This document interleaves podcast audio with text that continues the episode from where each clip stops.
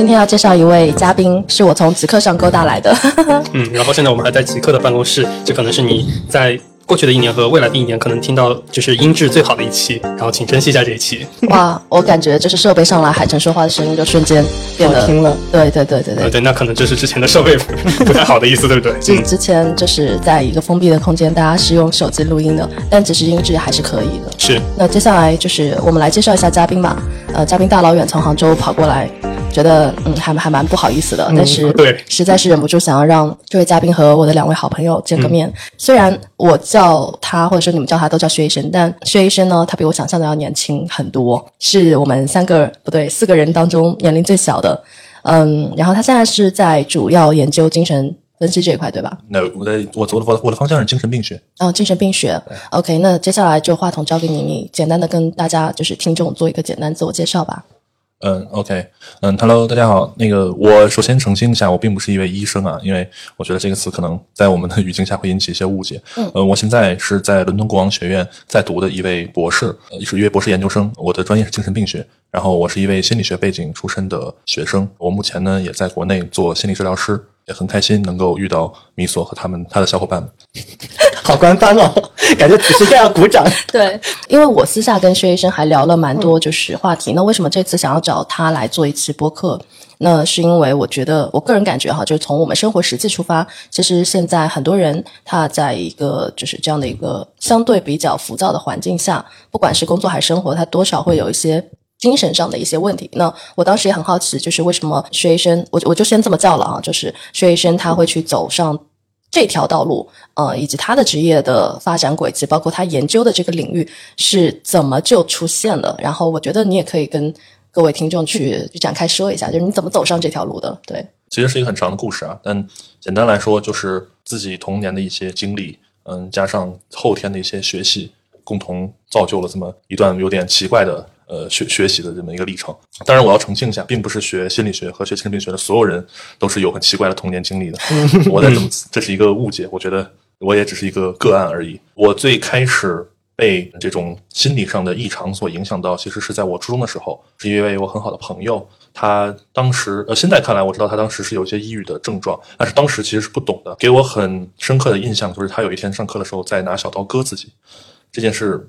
带给了我很大的冲击。那个时候我也希望能够帮他做什么做一些什么，但是很可惜我当时什么都不能做。这是我的我和这种怎么说呢？我们叫变态心理学或者临床心理学也好，他们我的第一次邂逅之后，在呃高中的时候，我自己也经历了这样的困扰，然后自己也学了自学了一些这方面的知识，然后那个时候就坚定了我在这个方面走下去的决心。但是高中毕竟，嗯，大家都知道，我是在国内读的高中，这个环境还是一个应试的环境。我最后去了大学，一开始的专业并不是心理学，呃，我选了一个工科的专业。但是在大学里面有一，就是从家来到一个很远很远的地方，能够让我有机会进行一些自我的探索。这个时候，我会觉得心理学会是我想要的唯一的一条路，所以我选择了毅然决然的在第一个学期的期中的时候，我是入学两个月就选择了要转专业，嗯，然后就一路走到了现在，从心理学，嗯、到心理医学，从心理医学到精神病学，嗯是这样。嗯那你可以简单的就是跟朋友们就是简单解释一下你现在研究的这个方向，它主要是针对于哪些人群，然后做做的怎样的一个分析？嗯，我现在在做的方向主要是呃重性抑郁的认知功能损伤的病因学研究。嗯，简单来说呢，就是嗯，在人患抑郁的时候，有一类比较典型的症状就是认知功能的下降。嗯，包括注意力难集中，包括记忆力的衰退，包括一些反应有可能会变慢这样的认知的损伤。那么，嗯，临床的研究普遍认为呢，就是我们现在的治疗，无论是药物治疗还是心理治疗，即使能够逆转这种情感上的低落和这种平时社交功能的损伤，这种认知的损伤是比较难修复的。就是这样的认知的损伤有可能在呃抑郁恢复之后很长一段时间都在病人身上存在，并且这样的认知功能损伤有可能是痴呆的前兆，这是伴随一个人一生的事情。所以我的方向就是在研究这样的呃认知功能的损伤，它究竟和抑郁有哪些相联系的机制，并且什么样的情况下它可以预测未来的痴呆，大概就是这么样一个工作。嗯，哎，那听起来我可以理解为，就是现在来说的话，就是患有抑郁症的人群，他们在未来或者是中老年的阶段，很容易患上嗯所谓的阿兹海默综合征，就痴呆症。嗯，我觉得这是一个嗯呃，首先不能这么说，呃，就是他们只有一个相关上的联系，呃，并没有说患上抑郁的人就一定在未来会有什么什么样的变化，但是是有这样的一个相关的，就是抑郁，尤其是抑郁带来的认知损伤，会是后期痴呆的一个比较典型的预测的信号。嗯，所以这二者从统计上来说是相关的。那 OK，你是否可以给出一个简单的案例，然后方便大家去理解，就是你们在从事说这个行业，然后是怎么帮到病人去给出嗯认知行为疗法的这样的一个方法？对这其实是两回事。哦，那那你可来帮我们是界定一下这两个东西它中的一个差别在哪里？嗯你说，一个可能是更多是偏向于研究导向，那另外一种可能真的会进入到治疗的这个领域里面。就是我刚才所提到的，我我们所聊到的我的研究的方向，嗯，重重点还是聚焦在学术领域。嗯，那么我目前作为一个心理咨询师或者心理治疗师，所帮助到的人其实是完全不同的另一群人，不能说不同吧，就是可能会有一些 overlap，但整体上，嗯，会是面向有广泛情感困扰的群体，可能不仅仅是障碍，嗯，可能会有一些包括一些焦虑，包括一些情感上的就是不如意、一些不适，嗯，这些可能都在我们帮助的范围内。我是一位呃认知行为疗法为导向的咨询师，但同时我也是也有一些其他流派的学习和应用。认知行为疗法目前被认为是治疗抑郁，包括抑郁和焦虑在内一系列情感障碍临床上比最有效的心理治疗方法之一，所以这也是我希望能够通过这样的方式帮助到其他人的原因之一。嗯，因为我之前有看到过你在呃杭州第七人民医院有这样的一个实习经历。那么，呃，那家医院呢，我知道它是本地一个最有名的精神病的医院。那么，我不知道你是否把这些你学到的那些研究成果，然后运用在了你实际的呃咨询或者是治疗当中。嗯，我在嗯第十人民医院实习的时候，是在我本科的时候。嗯那个时候我是作为一位心理学专业、临床心理学专业的学生啊，作为一位实习的咨询师的身份去到那里的。嗯，那个时候也是简单的有了一些心理治疗的理论基础，但是实践的经验还不是很丰富。所以在进去的时候，其实嗯。很大的成这个重心都放在了就是怎么说呢，临床的这种这种学习的这个重点上。其实这又是非常不同的一个场景，就是就是基于社会面向社会的。呃，面向社会的心理咨询师和在医院长期驻守的这种心理治疗的工作者，嗯，他们又会有不同，因为他们其实面对的也是也是不同的人群，是真正有被确诊为精神障碍和就是主观上认为自己有困扰的这么一群人，嗯他们在种类上、在严重程度上、在这种社会功能损害的这种程度上，都是会有区别。但总的来说，在西院的经历会给予我很宝贵的经验，就是我当时在的是重症科室，所以呃，面对的都是。至少是在杭州范围内吧，能见到的最严重的精神疾患。我不能说我帮助到了，一定帮助到了他们，但是我尽力用我在当时用我所学的一些东西，希望能够给予他们一些改观。嗯，其实我这边我会有一个我会有一个好奇的地方，因为刚才你你反复在强调一件事情，就是在不同的场景之下，我们的做事的方法、工作的重点可能会有所不同。那我其实蛮好奇的，就是这个场景的界定是那一指诊断吗？还是说其实你还有别的方式去做这个场景的一个区分？嗯，我想诊断是一个方面。嗯我想首先从就是治疗者的角度而言，嗯，在医院进行治疗，在呃，你作为一个穿着白大褂的医务工作者，嗯呃，不是医生啊，医务工作者，和你在这个比如说在学校作为一名高校的心理老师或者高校常驻的咨询师，以及你在社会机构啊、呃提供这些比较专业付费的心理咨询中，他们一定是。呃，有着不同的对于治疗方而言是有着不同的心理准备的。嗯，呃，你面对的治疗方向有可能不同，你对于病人，呃，就是病人在你这里他们得到的这种期望，他们希望恢复到的程度也会不同。嗯这是我觉得对于治疗方比较明显的一个区别。呃，对于这个就是患者或者说来访者这一方，其实就更为明显。呃，你在你去医院、去学校，或者说在社会上找，其实你肯定是抱着不同的目的的。对，呃，你也希望可以达到不同的效果。所以这种场景的区分，其实不仅仅是诊断这么简单，包括你们咨询的场所，包括你们相识的渠道，呃，包括在咨询之中订立的一些目标，或者说在咨询之前啊、所商议好的一些这个咨询的呃期望，嗯都有可能会影响到整个咨询的走向和质量。对，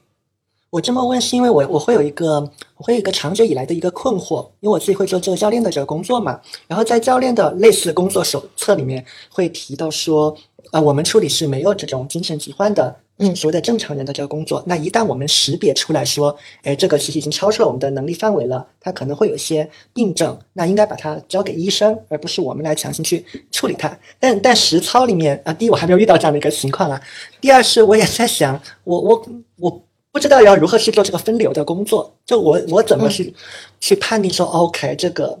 他可能更多是有一些心理上的一些隐患，或者说他有一些病症的可能性，我应该建议他去找医生。我好像一下没有找到那个合适的场景嗯和那个辨别的方法。对，所以我我是基于这样的一个一个困惑，就提出了刚才的一个一个讨论吧，就是有关我们人是怎么去做分流的，就哦什么样的一个人好像应该说，哎，你去找一个商业机构去做咨询就可以了，有的你要去找医生，而且要找专业的这个医生去做治疗。嗯，这个不知道在你们的这个眼中是不是有一个一个区分的办法？嗯，首先在心理治疗和呃精神科治疗的这个对接上，其实是有一个嗯。怎么说呢？是对于咨询师其实是有有一个要求在的，就是在比如说在高校，呃，在在医院和高校其实是一样的，就是涉及到这个转介和嗯像刚才你说的这种分流分诊的问题。对，首先在咨询的一开始，在这种正规机构或者高校医院这样的呃这种专业做咨询的场所，他首先会对你进行一个专业上的心理评估。嗯，呃，对于你目前的症状，对于你的这种呃社会功能的损伤，对于你的这种伤害别人和伤害自己的这种这种程度，都会有一个评估。那么如果严重，或者是已经明显超出了呃咨询可以解决的范畴，嗯那么他们是呃作为咨询师是一定会向精神科的专科医院或者一些医疗机构寻求转介的，嗯是这样的。其实我当时还蛮好奇，就是如果哈，作为我们普通人，我怎么去辨别说我现在已经要到了看精神病医师的这样的一个就是程度，而不是去呃找心理医生，这是第一个点。然后第二个点是，如果我身边有朋友，我发现他精神状态可能不太好，我怎么去告诉他说，就是你应该去看心理医生，或者说是去看精神医师，因为我我我相信后者肯定很难去说，但我相信可能观众会有这样的一个问题，就是当自己发生这样的一个精神问题的时候，呃，我该怎么去寻求帮助？当身边朋友去发生了，就是观察到异象，然后发生这样问题，我又该怎么去告诉他，然后不伤害他自尊心？对，首先就是在关于自己的这一部分啊，嗯。嗯，首先关于自己的这一部分，我想呃，这个有点类似于我举一个不太这个恰当的例子，就是就类似于你这个感冒到什么程度要去看医生一样，嗯，明白，有些东西你肯定是可以自己去解决的，对吗？对，呃，这个红糖热水就可以搞定。嗯。OK，嗯、有一些的时有一些时候你觉得家里面的东西不够用了，你可能要去药房，嗯。啊，你要去药店问一下，我现在这个情况吃什么药合适？嗯。然后还有一些情况是你明白你自己已经真的非常的不舒服了，嗯这个时候你肯定会自己打电话或者让朋友打电话去告诉朋友说，请把我送到医院去，我可能需要帮助。嗯原理大概类似于这样，就是如果是自己呃在自己的这种层面上进行感知的话，其实还最主要的是看你目前的这种心理状态和你的这种生活状态达到了一个如何困扰你的程度。就是大多数我想来咨询的人，嗯，呃，他们有一个，他们来的时候都会有一个很很经典的表述，就是他觉得这段时间他所呃承受的这些东西超出他的范围，，OK，他会有各种各样的表达的方式，比如说我最近不停的在哭，啊，我止不住了在哭，我也不知道我为什么会哭，或者说我最近真的非常的焦虑，我我每一天下楼的时候都会胸胸口都会疼嗯啊，就是这种时候他可能觉得并不会对他造成这种致命的或者说这种就是根本性的影响，但是他觉得这种东西已经已经困扰到让他没有办法去去承接了，嗯，这个时候可能咨询会会对他是一个更好的选择。这就是在正常人和精神疾患之间的这么一个人群，他们就是受到 mentally distressed，受到、他们就是受到呃就是心理状况的困扰比较多的时候。就会去寻求这样的帮助。那么，当他已经呃，就是这些症状由自己或者由他人观察到已经非常的严重，就是他已经几乎没有办法完成社会的功能，比如说一些抑郁的病人床都没有办法下，啊、比如说一些焦虑的病人，他只要坐在电脑前，他就没有办法工作啊，已经已经已经就是完全的社会功能被打破，或者是自己的这种痛苦感已经到了我不去寻求帮助，我就一定要怎么怎么样的时候，我想这个时候精神科医院、精神科医生会是一个更好的选择。这个，所以整个回顾下来，其实是和这种自己的心理状况对于自身困扰程度和这个是高度相关的。嗯，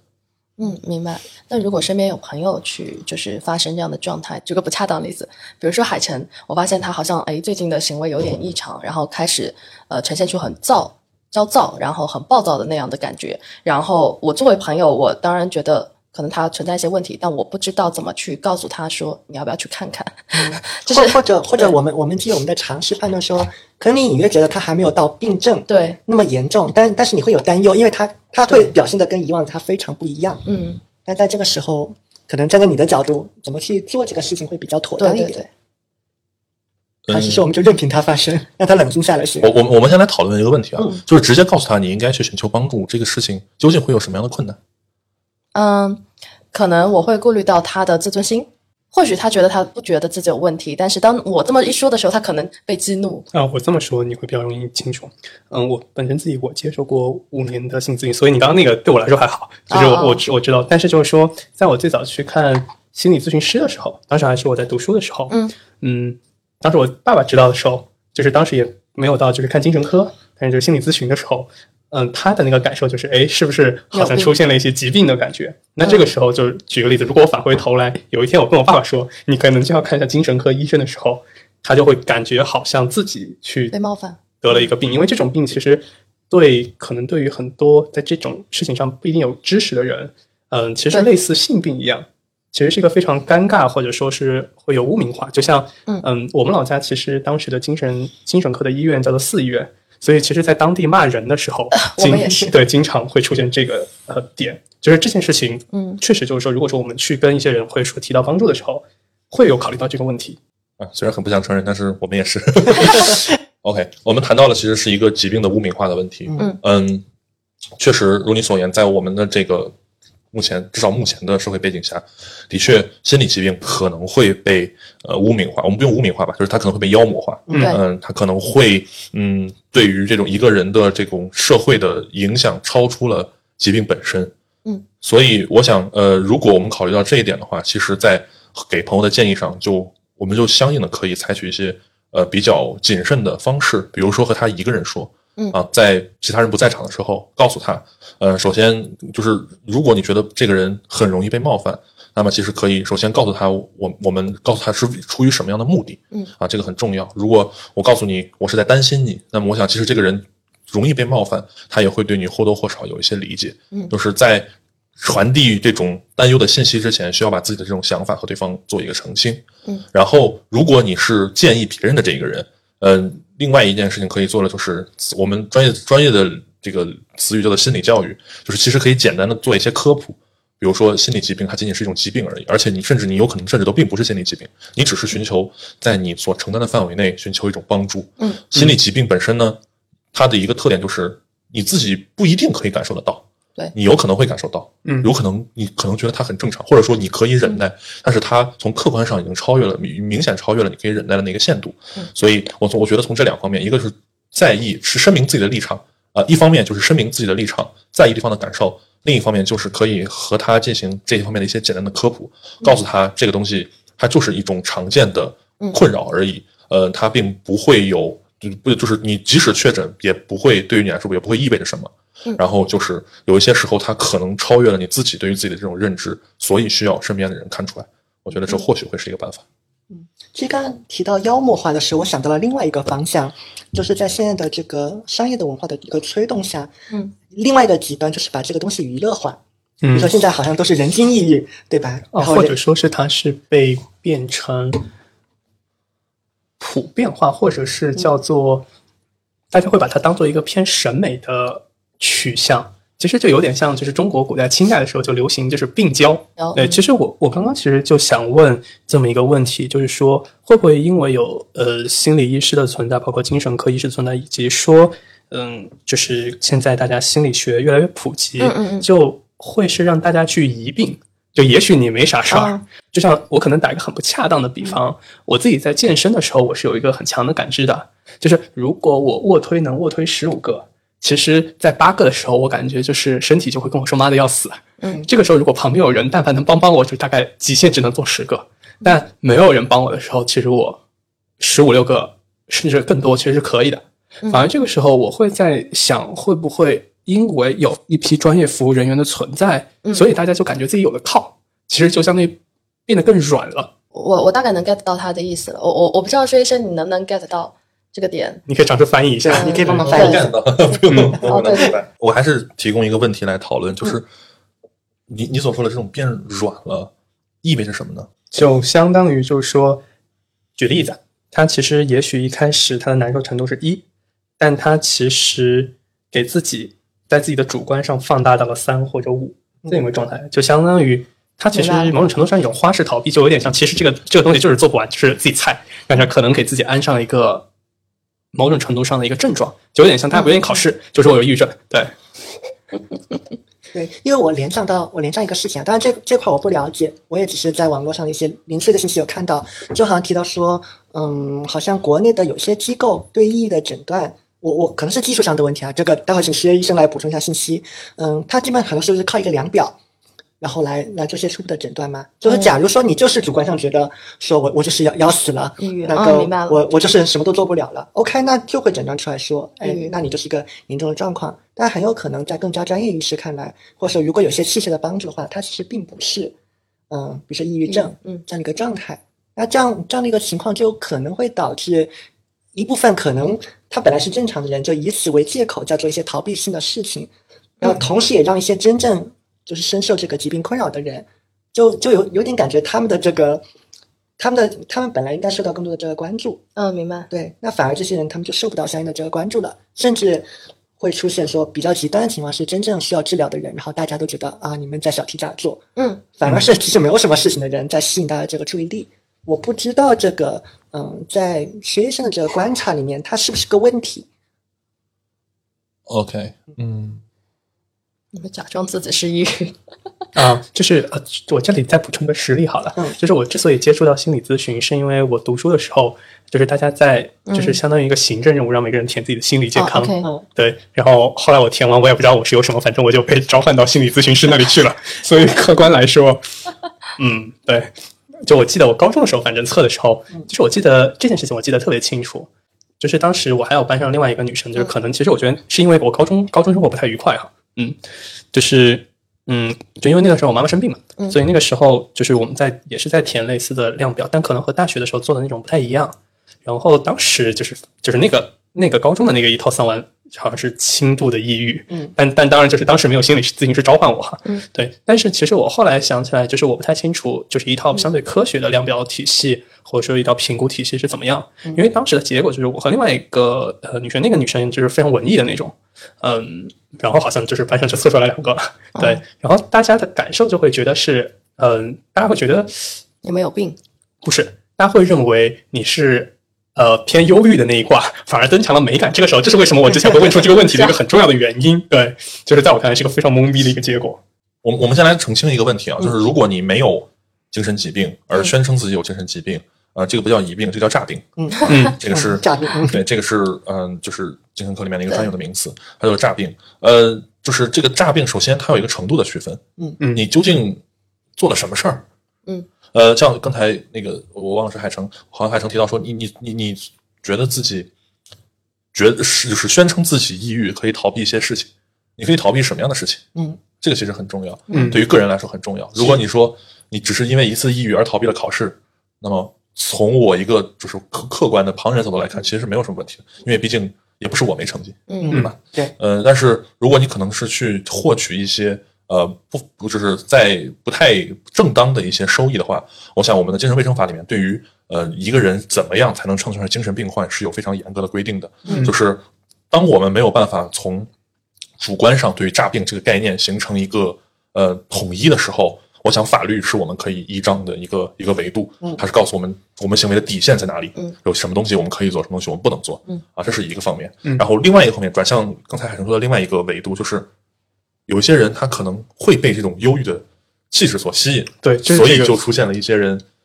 宣称自己比较抑郁。对，就是我客观来说，就是因为我们就是我们那个地方的民风，我整个人是倾向于就是武德丰沛的那套逻辑，所以当时测出抑郁对我来说，就是尽管周围的同学觉得很好，但是我整个人是非常不爽的。对，但是我就不知道那个东西。它那个量表是怎么去运行的，也没有任何，就是相当于你的主观的判断。举例子，它可能是一个五分位的量表对，就是在我看来那个就是每个人就像我们之前测那个脉轮一样，嗯，就我是一个，如果说哪怕是五分或者说四分，我一定是所有的选项都无限趋近于中间中间的，除非是我自己认为特别极端，但每个人的那个有的人表达就特别夸张，嗯，是不是？我不知道，就是说这个量表在设计的时候可能会呃有这些或者那些的问题，或者说是因为说明的问题，然后最后测出来的东西其实和这个人实际会有点点不一样。对，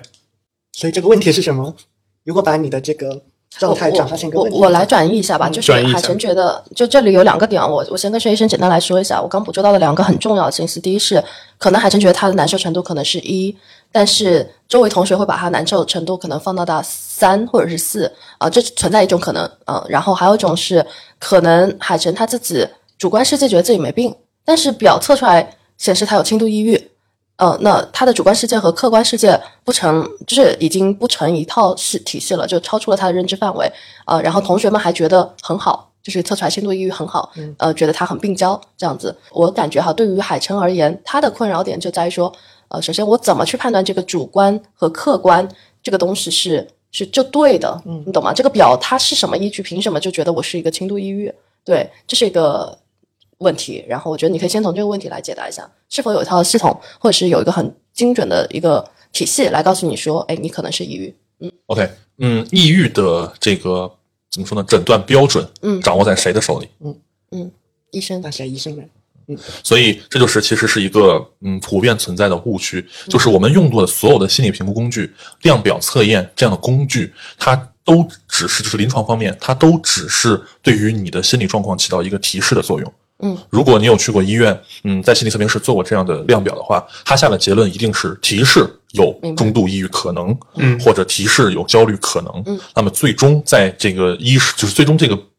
疾病的诊断的权利一定是在医生那里的，甚至都不在心理咨询师或者治疗师这里，就是一定是在医生那里的。他一定会对于你的症状、对于你的这种社会功能、对于你的这种主观的感受进行一个综合的评估，嗯来下一个诊断。所以这是我们需要澄清的一个点。我不知道有没有回答到海生的问题。OK，哎，在这里我可能衍生出来一个问题，就是我一直会感兴趣，就是我不知道说在医院里面的精神科医生，嗯，或者说是在医院里面的心理咨询师，比如像积水潭医院、北京的积水潭医院，和呃像我们在外面看到的心理咨询师的机构，包括像大学里面的老师，老师。然后我不知道大家的技能树，或者说他们能解决的问题，是不是其实是很不一样的。比如像可能医院里面更加擅长治疗疑难杂症，那可能老师会解决的更多偏向于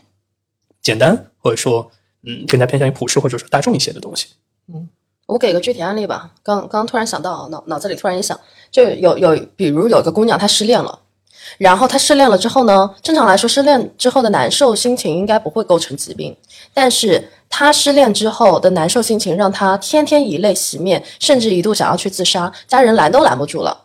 对，那在这样的情况下，家人或者是我作为朋友，应该怎么去阻遏他，或者是让他不要因为失恋而想要自杀？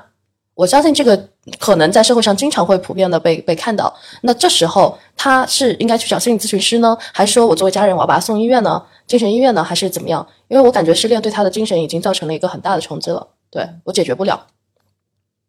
好像这个问题跟，因为之前我们有聊到，有些事情可以用常识去判断嘛。嗯但好像在这个场景下，我觉得问题会变成说，我不确定绝大部分人他们是否具备这个知识，知道你有哪些选项可以去做推荐。嗯，明白。嗯，我觉得好像是这样，就是大家可能搞不太清楚我有哪些选项可以去给别人去建议。OK，这个问题好回答很多啊。嗯，选项是这样的：当一个人出现了这种，比如说刚才嗯呃米所讲到的，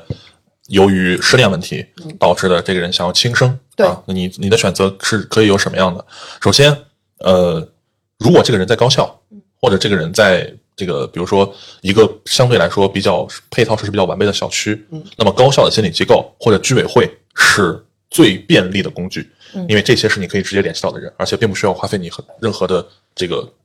金钱或者其他的动用其他的社会资源，这个是最简便的，而且他们能提供的帮助其实也是最直接的，因为他们离你最近。是。嗯哼，那在这个这这是一一个方面的选项，呃，其次呢，就是我们所说的精神科医院这一部分，呃，就是在精神科医院，我们也会遇到因为这种强烈自杀的意愿、自杀的想法，或者是已经实施过自杀行为未遂然后送来的，也有这样的情况。那么就是他们他们一定是家人看到，就是他们的这种风险已经高到的确是可以实行、正在实行或者已经实行的这个程度，精神科医院会是他们的一个好的选择，因为他们这里有提供的是最专业的对于患者生命的保护，嗯所以这是一个怎么说呢？是最嗯，可以可以说是在专业性和安全性上结合点结合的比较好的一种选择。如果情况比较紧急，嗯比如你下班的时候就看见你的闺蜜站在楼上，嗯嗯，这是这是另外一种情情景了。嗯那你觉得这个时候应该选择谁？警察，对，嗯我想这个时候报警和找消防应该是最好的选择，嗯对吧？嗯所以他可能在不同的情景下会有不同的选择，去找这种呃对于他的帮助最直接的、最专业的，还是最紧急的，还是要依据不同的情形来决定。嗯这里我有一个问题，像社区或者居委会，嗯，他也会有心理咨询师吗？因为之前这个我完全没有听过，所以就属于就是完全新的一个宝藏。呃，我知道的是有，比如说在上海有很多的居委会是要配备心理服务人员的，他们有可能不是全职，嗯，有可能是兼职或者志愿者，那么他们有一些小区是配备了这样的哎，为什么呢？当社区服务吧。这是社区这，这是一种嗯对，这是一种公共怎么说呢？也对，就是公共服务 （public 嗯 service），这是一种服务嗯。呃，然后有的我们大部分的现状是可能不会有专业的心理咨询人员，嗯但是他们会有人。，OK，这个其实对于一些，尤其是对于一些呃这种已经觉得自己穷途末路、没有选择人来说是很关键的。还有一个人坐在那里听他说，嗯或者有一个人能够在他已经觉得自己无路可走的时候，给予他一点点的希望，对于他挽救这个人的生命来说，价值都是都是非凡的。就是可以理解为像类似那种老娘舅或者百万青阿姨那种，就是社区工作人员。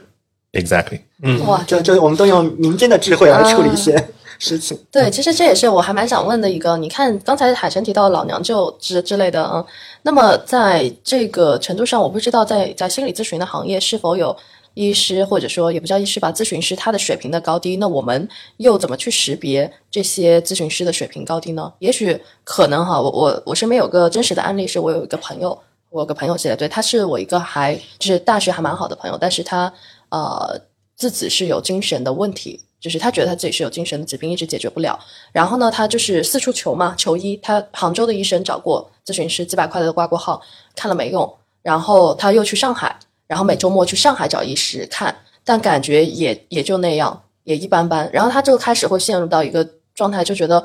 呃，怎么心理咨询师好像都都解决不了他的问题。我不知道你作为这个行业是否遇到过类似的困扰，或者说你们行业现象也有这样的一个问题？嗯，嗯，首先遇到是肯定遇到过的。对，嗯、那些来，比如说我当时在七院的时候，那些来七院的外地人，尤其是外地人，嗯，可能浙江省省外的人，那他们一定是千方百计的求医，对。求医无门，最后来到了，知道觉得七院治疗这方面的这个方法好，他来到了这里，嗯，然后才才会动辄那么远，然后花那么多钱来这儿，所以这种现象首先肯定是存在的，但是它存在的是多数还是少数呢？嗯，这其实是一个问题。嗯，从两个方面来讨论这个问题，一方面是一个人，尤其在心理疾病这个这个范畴下，嗯他是不是真的存在那样的，比如我们所谓的疑难杂症，会不会存在？我觉得会吧。我觉得这个概率肯定是有的，啊嗯一定会，一定就是即使是在其其他的医学领域，也会有解决不了的对的这种疾病的情况。嗯那么在心心理疾病这种比较依赖于表面症状的这么一嗯个医学学科的分支下，也一定是存在这种情况的。这是嗯这种客观上的一个难度，就是这样的人，他或许就是他的确现在的治疗水平很难响应到他的困难。OK，这样的情况是存在的。嗯第二，我们还是要说，归根结底还是要说，我们国家目前的精神卫生领域的发展，我们的心理咨询行业的发展，我们整个心理健康的体系的搭建，还是走在一个初期的阶段。嗯，有好的方式，但整体来说还是有很长的路要走的。所以，也许他没有找到那个适合他的最好的方式，走了很多弯路，所以造成他这样的想法，这样的可能性也是存在的。所以，两方面的因素我们都要看得到。你有接触过一些你认为真的发展的还不错的这样的国家的体系，他们是怎么样在给精神病人或者说呃心理问题的患者去提供这样的服务呢？呃 OK，那我拿英国举一个例子好了。呃，英国的就是这个精神疾病的这种体系嗯搭建，大致的历史是一百五十年。啊、嗯具体再往前就不可考了。大致的历史是一百五十年。呃，在这一百五十年里面，他们形成了一个全国四级的呃分诊治疗的体系。嗯，就是首先就是如果就是在英联邦国家的同学待过的话，他都知道，英联邦国家是会给每一个公民配备一个家庭医生的，他们叫做 GP，、嗯会配备这样一个医生的。如果你有困难，你就去寻，你去找你的医生。嗯这个医生是有处方权的。嗯当他看到你有一些他认为他自己可以解决掉的困扰的时候，嗯他可能会给你开一些药物，帮来帮助你。这个在那个英国叫做 primary care，就是第一级的护理，就是他们会成为第一个干预到你的人。如果他们觉得他们自己的手段或者方式没有办法帮助到你，他会把你进行转介，转介到更高一级的，就是相关专业的诊所或者是一些其他的服务，比如说心理咨询。OK，他们把这一级叫做 secondary care，就是这从这一级开始，你的这种困难就会上升到一个专业的讨领域讨论当中去。同时呢，你的问题其实也会比那些在 primary care primary care 就解决的那些人的问题肯定相对来说要严重一些。我们可以把那个 secondary care 理解成一种专业的诊所，嗯嗯，然后在这个层级还没有办法解决的时候，他们就会把这样的病人转接到一些专业的医院去，OK，呃，这种这一阶叫 tertiary care，就是第三级诊疗。嗯。我在英国就是在 tertiary care 这一级别在做实习，就是这里收来的病人一定是那些诊所也没有办法解决的人，或者是一些疑难杂症，就是长期治疗都没有显著效果的人，他们可能会拿到这一级来进行一些解决。这一级的医师基本基本全部都是教授，或者是就是副教授 reader 这个水平，就是他们的这个能力就会更专业。然后再往上，如果就是再会出现这种极为罕见的情况，他们会送到第四级诊疗，他们叫做 national care，叫做全国医疗，就是他们会送到这个国家的疾病中心的总部去来讨论这个案例，来来来治疗。换句话说，你的疾病越复杂，你的这种治疗周期越长，你的这种病因越不明确，你所受到的这种治疗的待遇就越好。这是他们的一个体系，这样的体系就呃一定限度上保证了什么样的困扰的人享受到了什么样的资源。是这是他们的一个，就是经过了一百多年的探索搭建出来这么一个框架，可以看到。对比我们国家这个相对比较扁平的框架来看，嗯、其实我们的确是有很长的路要探索的。我们并不一定要像他们一样对，但或许我们也需要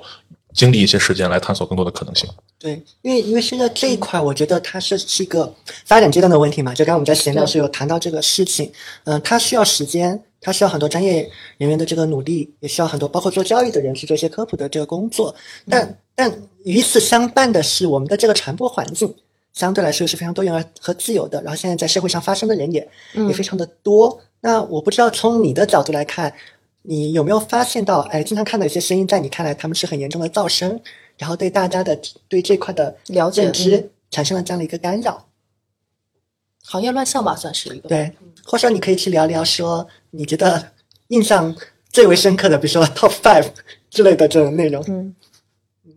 因为其其实我们经常会，我们经常会看到这些这些个现象嘛，就是我经常会觉得说，有关心理的东西，一旦引入了太多商业的嗯东西的话，呃，有可能会催生一些乱象。嗯嗯，那我我觉得是会有一些困扰在里面的。就即便我不是医师，那以我浅显的心理学的这个知识，还有教练的一些基本的知识，你都知道，呃，很多信息它其实是有问题的，会给大家造造成一些概念上的模糊和不不明确。，干扰。对，所以就很想跟你讨论一下这个问题。OK，我所经历过的，呃，算是最关键的一种误会，就是觉得，嗯，呃，患有精神疾病的病人和正常人不一样。嗯这个我觉得是对于无论是病人本身还是对于治疗者困扰都是最严重的一种。嗯，在变态心理学的这个课，就是他们的理论体系下，嗯其实人是并不是以这种分类的形式存在的。一个人的这种心理健康的状态，它其实是一个谱系。我们可以把近似的把它看作是连续变化的。换句话说，正常人和精神疾患之间是没有明显的分野的。嗯，这个是很多呃一般社会大众的误解，也是污名化一个比较重要的来源。就是你患了精神病，你怎么怎么样？其实并不是这样。是，嗯，很就是很多就是一些比较我们说用按照最通俗的话讲，就是什么天才在左，疯子在右啊。啊，对对对，对，其实。其实呃，这个一般的我们所说的所谓的正常的社会人和所谓的精神病人，从这个临床的角度来看，他们区别只是一条诊断而已。嗯嗯。你说到谱系这个，让我联想到一个一个点啊，也是最最早我我认识到是医生的那个契机，是因为你在想那个极客上聊到 MBTI 这个事情嘛，然后当时你所就 at 我，然后其实你谈的东西我是我是有赞同的，但但我只是好奇你是当时是基于什么样的一个背景，然后你就想聊到了 MBTI 这个东西，背景就是极客的很多人把自己的四个字母写在了 简介上。嗯，嗯，我一开始是很困惑的。是。嗯，我我一开始的困惑是我不知道这四个字母是什么意思啊，啊就是我完全不了解这个东西。后来我后来有朋友告诉我这是什么东西，然后我就看了一看，嗯看了一些相关的文献，然后得出了就是这么一个结论，嗯就是说，嗯，这个东西从专业角度而言，借鉴价值不大，嗯但是它或许有一些别的，比如说社交啊，嗯比如说自我认同方面的功能。嗯我觉得我也只能说到这里了。啊、你说的借鉴意义不大，是说基于在什么样的一个目的上认为说它借鉴意义不大呢？就是它首先在学界被应用就很不广泛，嗯，呃，找它的一篇文献是很难的。是，然后其次呢，它对于就是它本身的这自己的这个编码和评分标准信效度也不算是很好的一个人格测验，所以就不论是从应用领域还是从它的测验本身，嗯、学界对于它的态度都是有争议的。是，嗯嗯，但是但是，呃，我想它流行一定有它流行的原因，我所理解的和我所不理解的，我能看到的就是它能具有一定的社交方面的属性，有一定可以探索自我的这么一个属性，可以自对自自己进行身份认同的一个属性在。我想，如果大家呃都有这么一个小爱好的话，嗯，我觉得这是无伤大雅的，也不会不会有什么特别的东西在，所以这是我澄清的一点。因为我会有一个好奇的地方，我并不是站在学术这个领域里面嘛，其实我不太了解说，当学界的人在聊到 MBTI 的时候，呃，他们是站在嗯、因为你说它不是个呃信效度特别好的这一类的工具，对吧？那因为工具都是要服务于目的，对吧？那大家一定会说有有更合理的方式或更好的工具。那在学界的这个讨论的范范畴底下，大家都是在 出于什么样的一个目的？比如说在讨论人格这些方面的问题呢？OK，这是一个很好的问题。嗯嗯别的这个维度我就不介绍了，我也不是很了解。嗯从临床的角度而言，嗯在旧有的心理学模型下，人格就是我们所谓的这种人格或者气质啊，嗯你说的其实是一个东西，就是这样的一个特性是有可能和一些疾病做成相关的。嗯就是呃，也也也是有大量的研究发现了，就是一个人的人格可能和某一些这种精神疾病的易感性相联系。是呃，比如说这个什么让我，比如说神经质的人，很多的研究，呃，对于神经质这个维度和一些疾病的联系关切关关注是最为密切的，就是他经常容易看到神经质一个人的神经质和他患有精神疾病的概率这种相关程度是比较高的，是出于 是出于这么一个呃角度来考虑的，就是他作为就像一个人的性别啊，嗯一个人的我觉得性别不是特别好，就一个例子，比如说一个人的这种社会地位啊，一个人的这种经济状况啊，就是作为一个人的社会学属性或者社会学指标，纳入到临床心理学的风险评估当中，这是临哦这是临床最经常做的一个事情。哦，了解。因为说到这里，我我就我就能够理解，嗯我就能够理解大家的那个那个争议的点嘛。然后其实在这上面，我也觉得没有什么 嗯没有嗯什么问题，因为我觉得在至少在商业领域来看，我们主要是从这样会在人才发展啊这些领域去聊，嗯，聊这个工具嘛。其实这个工具它的侧重点是在讨论，我我觉得它的侧重点是在人际，对，是在讨论我们用一个框架去讨论人的人和人的这个不同，然后如何在这个不同之下，然后大家还能够相互的合作，然后同时找到适合你的一个路线嘛。它本身就不是一个诊断性质的一个一个工具，这个也是我们经常在聊着你要用什么工具的时候会出现的一个困扰。其实跟那个我觉得跟那个意义的量表很像，就我们会反复地强调嗯你只是做一个那个东西没用的，嗯嗯，这个是需要需要就是在讨论中，嗯，才能有作用吗？而且说实在的，我不我也不认为一个一个表或一个字母本身它能够能够得出什么结论性的东西。嗯，其实其实我自己的感受是，就是它可以作为你的参考，但是它不能作为你的守则。就是有一种那样的意思，就是表不是用来框住你的，或者说字符不是用来限制住你的，它只能说让你对出于可能更了解你自身的一些特色，或者是你的一些行为特征，然后去作为一个辅助的工具给到你去做参考。那那我还有一个嗯小疑问，就是说在在抑郁这边吧，我我们就说它的治疗成本你自己看下来，呃，大概是需要多少？我觉得这个可能会和一些人的生活啊什么的会切身相关。呃，因为我刚才其实就蛮想问，因为听起来国外好像呃相对的保障啊，然后是相对比较完善，但是国内的这一块的，首先它在出街，那其次它的发展，包括它的成本，一个病患要花多少成本在这块，我是没概念的。OK，嗯，治疗花费这一块儿，我觉得首先还是要看渠道。嗯嗯如果你是走，比如说去医院来看，我我我这也是我为什么会建议大多数来咨询我的人去医院看的原因，就是有医保。哦、嗯哦，它纳入医保体系对，呃，对，当然，精神病学就不是病学了吗？完全很多很多常识大家嗯都是不具备的。OK，就是嗯，首先精神科医的精神科和精神专科医院和我们大多数身边的医院都一样，也是被纳入过医保体系的，嗯包括学生医保。呃，哦，包括老年医保，包括社区医保，就是它都是纳入这个体系的。嗯，呃，所以就是如果你走这个渠道的话，它的消费大致和你平时在医院看病的这种消费是成比例的。嗯嗯然后，嗯、这这也是我为什么推荐它的一个原因之一，就是它至少有一个保障在这里。嗯嗯、然后在非医院的机构来进行治疗，比如说一些心理治疗，呃，这是我们最常见的非医院的治疗的方式。那么它就要看个人的这个消费能力了。嗯，呃，我想差不多现在市面上的咨询，呃，单次的价格就差不多是在两百到两千这个区间之内，大多数。所以就是要看个人的能力能够承担到一个什么样的水平。就是研究的结果，呃，大多数都指向就是药物和心理学、药物和心理治疗。合并一定是比单一药物治疗的效果要好的，这是大多数研究的结果。但嗯，就是好多少，每个研究的结果不一样，并且我们要考具体到考虑这个病人的这种承受能力上，也也要根据自己的状况，不仅是自己的病情，还有自己的经济状况来决定。所以这也是我会推荐，首先推荐医院，然后再结合自己的能力来看寻求心理治疗的一个原因之一。嗯嗯，哎，我还蛮好奇，就是你接触的这些样本当中，就是现在啊，以我国而言，整个的抑郁症的呃这样的一个病患，它是在呈现一个上升趋势呢，还是在呈现一个还算比较稳定的趋势？因为几年前我们会发现说，好像没有人提抑郁病，甚至是觉得把它当成病来看。嗯，然后，但这几年我会发现，突然之间网上好像关于抑郁相关的呃这个声音就变多了，而且甚至有有朋友就专门去创业，专门做了呃抑抑郁呃抑郁诊所之类的，就线上的那种，对，去科普这块的知识。那你自己从之前到现在的经历来看的话，那你怎么看待现在这个现象？就是抑郁它一下子变成一个热词了，甚至就是是个人他可能都知道抑郁，但几年前好像不是这样子。OK，我觉得这其实是两个问题啊，一方面是。这个人流行病学的一个这个背景，就是抑郁究竟它的检出人数是上升了还是下降了，这是一个方面。另外一个方面是你所讨论到的这个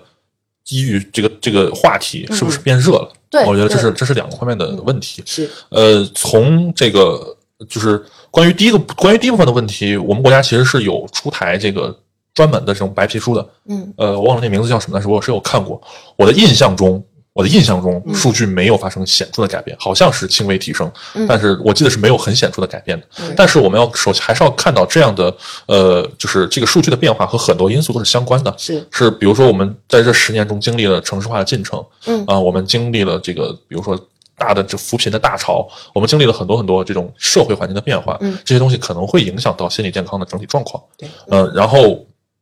呃呃，所以我们没有办法去就是单一的。从客观的角度来看，这个这样的抑，比如说抑郁的人究竟是增多了还是减少了？嗯、但是，呃，在一些发达国家的数据看来，这十年的抑郁的情况确实是在逐渐恶化的。嗯，这是我能我看到的其他国家的数据，嗯、就是他们在这十年可能发展处于相对平稳的一个阶段。那我们能看到的，确实是情况是在恶化的。这是关于前一种情况，后一种情况就是为什么抑郁它会忽然变热？对，其实我想。一方面，它和抑郁的检出率有关系，嗯这就和 新冠检测一样，只要我不测，我就没有，对吧？我们这两年是，首先是国家呃重视了这在心理健康这一块的这种教育宣传，导致让很多人看到了原本他看不到的东西，嗯啊，这是很重要的一个方面。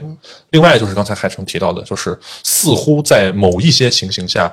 就是有一些这个呃我们所说的这种气质是和呃。就是所谓的抑郁啊什么，它是相关的，可能有一个社会审美的因素在里面。当然，这个具体的我也不是很清楚，但我想总是有各种各样的这个这个原因导致了它这些年被讨论的越来越多。嗯，这里我我也可以补充一个另外的另外的一个背景，这个可能也也是一个相关性啊，它不一定是一个因果关系。就是其实环境的这个变化是会引起人的这个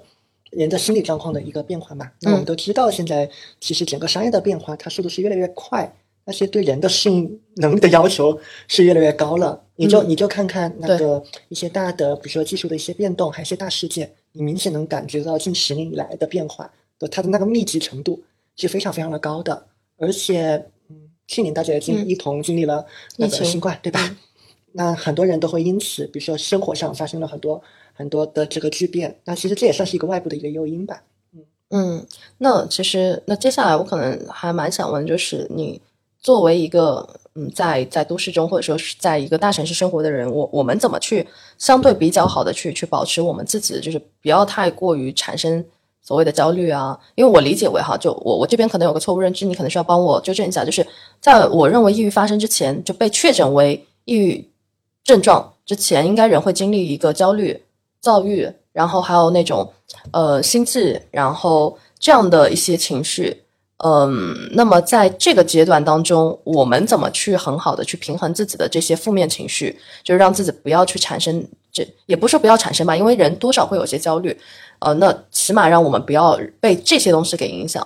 就包括说媒体，为什么我会讨论这个？就包括说媒体会会疯狂制造焦虑嘛？什么你的同龄人把你甩一条街啦，等等，然后什么三十五岁以下什么裁员啊，等等。那在在这样的一个噪音当中，人很难去去真的说做到绝对的平静。你作为一个心理咨询师的角度，你怎么去抚平大家的这样的一个问题？嗯，我想还是从两方面来说吧。嗯就是首先我们要看到一个问题，就是焦虑，它是不是真的存在？嗯它是不是真的有必要存在？嗯，这是我觉得蛮关键的一个问题。就是在我看来，焦虑对于多数人而言，不完全是一件坏事。对，嗯，我我我会看到焦虑的人，他们的工作效率更高；我会看到焦虑的人，他们可以更好的安排自己的一些东西。所以，呃，我想说的是，或许适当的焦虑对于大多数人而言是有必要的，或者说是可接受的。嗯啊，这是一个维度。另外，从这个角度而言呢，就我们要讨论什么是不合适的焦虑。对，就是是如果这个焦虑已经让你这没有办法去怎么说调整自己，还是我们刚才说的范围的问题。如果它已经超出了你调整的范围，那么我们可能会认为它是不合适的。嗯，那这就是这就涉及到我们在生活中所看到的一些问题，就是你接收到的这些信息会在造成你多大程度的焦虑，嗯，以及你们要怎么面对这些焦虑，嗯是回避它吗？或者说是把它放在那里，任任由它发展吗？嗯这其实是很重要的一点，就是文艺一点叫和焦虑共处，其实就是在处理这这种焦虑情绪的能力。嗯，我们很重要的一点是，我们需要看到自己的焦虑是存在的，在大多数情况下，并且呢是存在在我们生活当中的大多数方面和场景的，这是这是第一点。然后呢，就是要看到这种焦虑它究竟是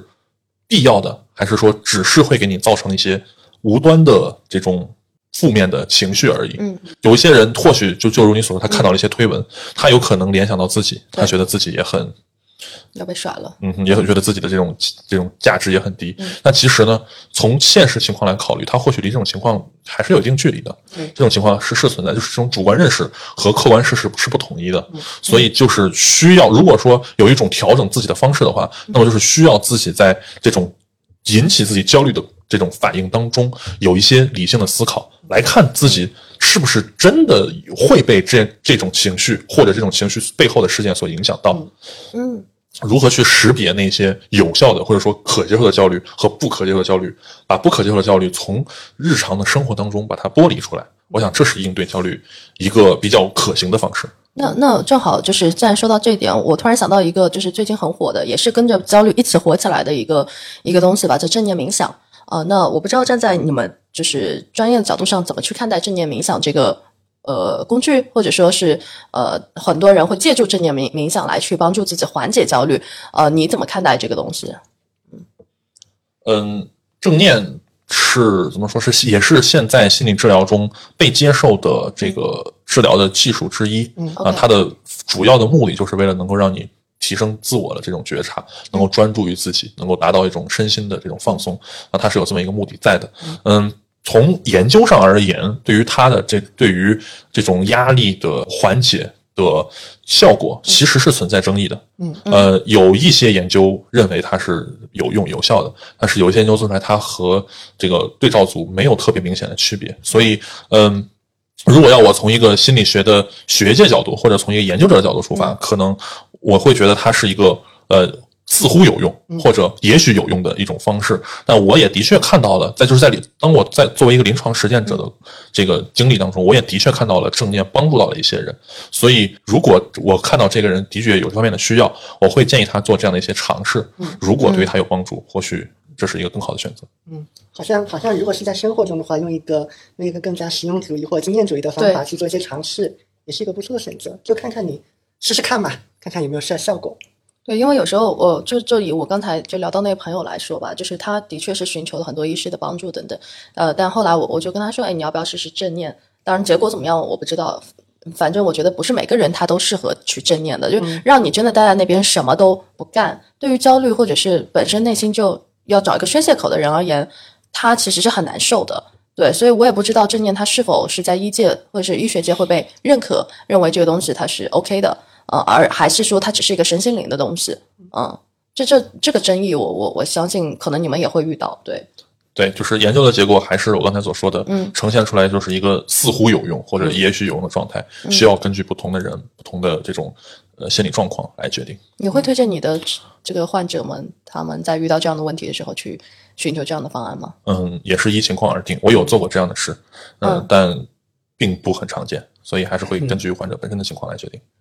嗯其实我我聊到后面，我会有一个针对你个人的更加好奇的问题，因为我相信每个职业它对这个人本身它是会有影响的。然后我经常会想到，可能会有两重影响啊。第一重影响是，呃，工作中的一些习惯可能会渗透到你生活中的这个方方面面，可能会给你带来一些好的地方。我我不知道这个对于你来讲有没有这样的一个困扰点呃，这不一定是个困扰，啊但这可能是一个好事情。然后这是一个一个我会好奇的地方。呃，第二个我特别好奇的地方在于是，呃，是当时我不是给你留一些那个问题嘛，然后你说要等一等，然后之后你回来我记成一段文字嘛，嗯然后那个是我对实习生第一次通过文本的那个一个印象，就感觉你是一个非常审慎的人，包括刚刚在表达里面感觉到他是一个非常审慎、很严谨的人。我不太确定这个是你性情本身如此，还是说是因为专业训练的关系，就是让你形成这样的一个表达风格，有一点好奇。OK，嗯，我觉得关于严谨的这一部分，是我作为一个研究者或者一个博士生，作为一个科研方面的从业者，呃，嗯长期的训练教会给我的，就是经常会鼓励自己去怀疑自己，去反思自己的话是不是准确，或者是不是真正照顾到所有的情况。嗯我觉得这是基于我的一个呃一个特点吧。嗯包括我也感受到我在节目当中，我会有一些话，呃，想在我的脑海里面，然后我会把它杀死在里面。我不会，我不会说我没有办法负责任的话。我觉得这是我的，就是长期的在科研这个领域待的一个一个结果吧。嗯呃至于到在在心理健康或者说心理咨询或者临床的这个领域，我觉得更多的带给我的是一种，呃，是一种怎么讲呢？一种一种释然的态度吧。嗯就是当你真正的看过很多很多病人之后，你会觉得你眼前那些烦恼并不重要。嗯嗯嗯，就是我我有之前有经常和医生在精神精神科的医生坐在一起聊天儿，其实传递给我的最最呃明显的一个印象就是他们觉得平安最重要。其实这也是我的想法，嗯就是当你看过了很多很多处于我们这个群体分布的两个尾端的人之后，你会发现，作为某种维度上普通人的一员，是一件很幸福的事情。嗯嗯所以这会卸掉我身上的很多压力，也会让我很珍惜目前我拥有的很多东西。所以，呃，我想这是临床带给我的一些收获，并且另外一个我觉得蛮嗯、呃有意义的收获就是，我会看到每一个人都有自己的吸引别人的部分，这是我会嗯从从我的我我每我几乎每次都会从我的来访者或者病人身上学到一些东西，这是让我很也是另外一个很感恩的点吧。你是想追问这一点吗？是啊，好好神奇。它其实呃跟我想的完全不一样，就在于第一点是我本以为作为一个服算是服务者嘛，嗯他在接受大量的病患之后，应该会就你你吸收了很多的负面的东西，你看到太多的这样的一个负面的状态，那么病人的影响很可能像病毒一样传播到你自己身上去，呃，那这是这是第一点。然后第二点是。呃，在薛医生的他这个表述当中，他说到说在病患身上看到了很多的闪光点，嗯那这个也是我特别想要去询问的，对，就是你有印象比较深的这样的一个呃案例吗？还有还有米索刚才的那个第一点，会不会是他的一个误会？对，呃，不会，这肯定不是误会。嗯我我我是我是这样看待的，就是职业倦怠这个事儿是每各行各业都会有的东西，但具体到各行各业上面，它表现出来的形式不同。嗯嗯，作为这个临床心理学领域的从业者，你你在对于和病人交往久了之后，这种负面的压力，呃，我想从业一段时间之后，你会习惯的。嗯嗯就像这个程序员习惯了熬夜一样，这个这个这个比方可能冒犯了程序员啊，并不很恰当。但呃，我我我的意思在于，就是你会呃在自己的生活中寻找到这么一个节奏来调节这个这个这个自己的这种压力，不然可能被压垮是迟早的事情。所以就像我刚才说的，呃，我更多的时候会想，这样的困扰带给我的东西，它究竟重不重要？嗯如果你自己觉得这种压力，嗯，没有那么的致命的话，它可能就是你一当时的一种情绪的反应而已。嗯 OK，是这样的。作为这个作为治疗的一方，作为就是像说的服务于人的一方，在我的心里，呃，我会一直有一个假设，就是我的治疗是最大限度的帮他做他做不到的事。嗯，这是我的假设。这我我强调一遍，这并不是所有的工作者的假设。嗯，呃，所以我会在工作当中做的比较的细。嗯我会呃努力的考虑到任何一个我能够帮助他帮到的点。嗯嗯但事实是，大多数的人都有能够让我意外的在一些我觉得他做不到的情况下的进展和收获。我觉得这是很，在作为一个治疗者吧，这是很鼓舞人心的呃一些时候。比如说你在面对一个情绪，他比如说他发脾气，嗯，来来我这里，呃，告诉我他需要帮助的时候，呃，我会觉得我有我自己的一套方法去帮助到他，但是他慢慢慢慢的会开始逐渐问我，哎，我好像做到你的那些之后，我发现我又产生了一些新的问题，这其实是特别好的一点，就是他把首先他把我所呃和他交流的东西听进去了，并且他在吸收他在进步，他希望达到一个更好的状态，他发觉到自己在某些方面存在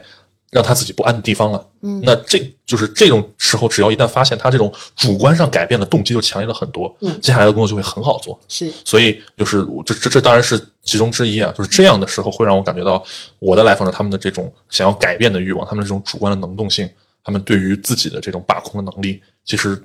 会让我非常欣喜。那比如说在这件例子例子上，你觉得比较打动你的是一个，我觉得是一个生命体它具具有的这样的一个自愈的能力，还是说是独属于这个人的他的一些特质的东西？我觉得属于他自己的部分是一方面吧，嗯就是每个人的独特性一定会带带给别人不一样的这样的体验。嗯，另一方面，呃，我会看到这个不同的人在心理治疗的过程中，发现自己从自己身上找到动力的那样的一种魅力。嗯，就是他原来并不意识到他发发生在他身上发生的某件事和他的某一个想法，他突然意识到了，并且愿意为这个想法做出改变了。这其实是非常怎么说呢，振奋的一种一个信号。我做治疗的一个，我们叫做就是改变发生的时候，就是改变发生是一个治疗中非常重要的一个阶段。嗯对对于我来说，呃，他们当他们意识到自己之前所意识不到的一些东西的时候，离改变的发生就已经非常的接近了。嗯其实我我刚才突然在想一个点，就是好像他做的工作本质上也是在帮助人去在在可能医学的角度上去变得更好，或者说，嗯，我我我们老被说烂的自我成长也好，个人成长也好，其实我感觉在这个层次上，我听下来感觉好像也是在用一种方法，更专业的方法去帮助人去去变得更好，或者说从一个糟糕的状态抽出来，然后去成长成一个呃让他自己意识到自己并不是没有价值的，然后非非常糟糕的那样的一个一个情况。对，其实我脑我脑中浮现是这样的一个画面，但我不知道这个理解对不对啊？嗯、就是说，如果说嗯、我们在做的事情都是说让让这个人成为他想成为的这个样子，嗯那我觉得嗯，非非医生和医生其实也是一类似在一个光谱上对在工作，可能医生会更多处理这种偏向于极端的这个情况，嗯会多一些。然后其他人，说其他心理领域的这个从业者，包括说商业领域一些非心理学专业的这样背景的一些人，他们也在做一些努力嘛，似乎是在光谱的另外一端。我不知道这么理解对不对啊？但我脑中好像一下就浮现了这样的一个画面。可以问问薛医生。就比如举个例子，我和小白，我们我们两个虽然不是心理学背景和专业的，我们也没有任何相关的一些知识，但是呃，我们本质上也是在试图说，呃，去帮助别人，可能在在某种程度上就遇到一些很大的情绪问题的时候，可能试图去站在我们的视角上去给予一些力所能及的帮助。但是我不清楚，就是呃，这个这个事儿跟你们那个事儿之间，它的它它是不是隶属于不同的两个体系，或者也不能说体系吧，但就是但但但说到但说到这点，我会倾向于认为，嗯，好像是不一样，因为大家目的会完全不一样我们并不是以治疗为目的在嗯，在做一些事情因为我们也会遇到一些焦虑症的人，或者说有很大的一个情绪困扰的朋友们，对，肯定是有区别在的。我觉得是对于一些帮助而言，情绪的缓解和改善只是它的一个副产物，我或许是这样。嗯嗯，但但作为心理治疗，包括作为这个整个的药物治疗，整个的这种疾病治疗体系而言，嗯嗯，一定是针对于症状本身，嗯针对于这个人的状态本身来来做的一些工作。嗯哎，我我也我也还有一个好奇的地方啊，因为这个是我在嗯、出于真的是出于学对学科的好奇，在看一些书的时候，我有一个没太搞明白的地方，就是涉及到心理治疗的时候，嗯，它跟那个器质性的病变之间的那个那那个联系到底在哪里？就是比如说我们在做这个心理治疗的时候，包括在诊断阶段嗯和在那个治疗的这个阶段，就是我们这只是在做一个，比如说是在做一个情绪和认知上的一个工作吗？还是说其实你是在影响一些就气质层面的一些东西，比如说大脑的一些功能，甚至说它内在一些构造啊，一些方面的这个运作？会有研究表明，心理治疗对于一些呃，比如说神经内分泌系统，比如对对于一些神经化学的这种体内的水平是有改善或者说有影响。但我想，心理治疗它的理论模型，它存在的基础还是基于一个人的呃想法、行为、他的经历、他的人际关系这些心理社会因素而存在。嗯就是我不知道，就是说对于就是非呃精神疾病的患者，就是大家日常找心理咨询师，呃频率应该怎么样是合理的？啊，我提这个问题的原因是这样，就是因为我是大概是从一四年开始接受心理咨询，然后做到大概一九年年末、二零零年初的这个样子，就差不多做了五六年。嗯，然后后来我还接受过教练，然后包括阿德勒的那套逻辑，然后现在其实我会观察到，反而这里面对我帮助最直接、最有效的其实是我女朋友，但我女朋友不是个心理咨询师哈，她其实在用的东西，在我看来甚至都不是纯粹的教练的东西，嗯，他的他是基于对我的理解，去问我很多，就是你为什么要做这件事情，嗯。然后就是你一旦发现了逻辑不自洽，或者说之类的东西，他就可以根据他对我的了解给出很多直觉性的判断。嗯，但是我会观察到，我不知道是因为频次足够高，还是因为什么，就是我很直观的感觉，就是好像在过去就衡量过去的心理咨询师或者说教练对我的帮助，好像反而是我女朋友对我帮助比较大。就我不知道是不是因为说他在解决的都是非常直接的问题，因为我之前在回忆像教练或者心理咨询师的时候，是因为可能大家每一周或者每两周见一面的时候，很多真正当时切身关心的问题没有被解决。像可能我和我女朋友聊的时候，往往就是真的就是眼下好像有个炸弹爆炸，然后他就直接问我担心什么。OK，我觉得是一个很好的问题。嗯，首先我们说各个流派在心理咨询或者心理治疗当中，各个流派他们所秉持的宗旨是不同的，这也导致他们对于咨询的频率和咨询的时程，呃，要求是不同的。嗯，呃，我们要说一个前提，就是一次咨询的效果其实是很难通过单一维度或者通过量化的方式来体会到的。嗯可能这个不同的人，同样的方式，他带给他的体验都会不同。嗯嗯但是我刚才这个海城所说到的这个体验，其实是是这样的，就是呃，在治疗我们在心理治疗过程当中，呃，比如说我所学习和受训的这种认知行为疗法的过程，它就有点类似于海海城女朋友的角色，就是他更多的会关注于此时此地，更多的会关注于当下的问题，更多的会对于不合理的逻辑和一些呃不太恰当的观念进行挑战。这是认知行为疗法的一个方式，嗯。呃，那么这样的方式就决定了这是这会是一个高频率、短时程的一种咨询模式，所以呃我们把它叫 CBT，CBT 的时程一般都很短，一般不超过十六次，原则不超过三十二次，这就和可能你之前所体会的，比如说阿德勒这种、比较传统的偏偏精神的学派，对。他们的这种理念就不同，所以对。不同的理念可能会会有不同的效果。如果你想解决的是眼下的压力。这种这种摆在你面前的困难，可能这种自我探索，呃，我们把它叫做苏格拉底式的提问，就是这种有价值的、不断的向下发问的方式，更能够帮助到自己解决眼前的一些问题。是那么，如果要关心到一个，比如说自我探索或者个人成长的这么一个历程，嗯，可能更长时程的咨询或者说训练会有帮助。是，就是我会在回忆，因为我其实当时之前的除了阿德勒的那个心理咨询师以外，嗯，还有还有就是比较多的两个其实是偏向于弗洛伊德和荣格的体系。嗯，就我会嗯感受到的一件事，其实是我在接受了弗洛伊德的那套呃东西以后，我客观的说，我战斗力是变差了的。对，就是我干活或者说做事情，就是整个人硬刚的能力，嗯，其实是相比我举例子，我信教的时候呢，差了差不多 百分之就腰斩吧，因为给我自己感觉，就是那段时间我好像很容易在遇到问题的时候，我去过往找原因，嗯但是其实那个时候我事后看，其实就硬干就完了，对。这也是为什么之前我们在说，嗯，就是我们在一开始会说，就是会不会出现人变软？其实这是我之前的一个很奇怪的一个体会。就那段时间，我确实会感觉，就是人其实状态变得比较奇怪。当时我我记得我老板还专门拉着我去聊过这个问题，就他说，其实很多事情，也许你不用再往回看了。就是他，他其实当时他本身也比较认阿德勒那条逻辑，他会认为，其实你也许遇到了这些问题，其实你的真正的目的是不想解决这个问题，而你去找你爸妈的问题，尝试来，就是相当于一个怪物冲冲进了门，你应该做的事情就是把这个怪物给杀了，但是你做的方法就是我尝试要去翻翻书找一下为什么我爸妈影响了我，让我害怕这只怪物。嗯 对，呃，精神分析，我觉得不论是传统的精神分析，还是往后的心理动力学的方面，嗯它这种聚焦过往的这种理论体系，或者它的这种常规的架构，可能就会有这样的效果。嗯还是我们说，如果你的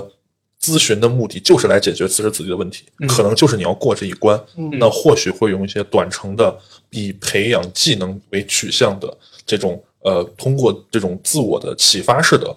治疗方法，可能会对你在短期内产生更好的效果。嗯这是我觉得可以解释海生体验的一个原因。嗯那么有一些人他可能并没有很应激的这个这个问题，我们嗯。并没有什么短期内要做的事，对。但是就是我长期以来有自己的一些困惑，让我自己越来越不舒服。那么嗯他或许在比如说荣在心理动力学，在荣格的这种体系下，或者在阿德勒这种体系下，可能会觉得更有帮助一些。是，嗯，那那那么问题来了嗯，呃，当时你去相当于是寻找这类的服务或是帮助的时候，呃，你当下是否具备那样的一个知识说，啊，好像我这个目的应该是匹配哪一个？嗯，当时是不知道的，嗯。分配了啥，然后你就先嗯接受了差不多半年左右，嗯。嗯确实，我第一个咨询师会跟我聊，说我当时会有一些躁郁的症状啊，对，当然他没有没有开病历单啊，对，但是就是说我确实很感谢他，他当时我状态确实会变好了一些，嗯，但回应你最开始那个问题，嗯，就是他确实是一开始是不是我选的，嗯。对，就是当时我也没有这个鉴别的能力，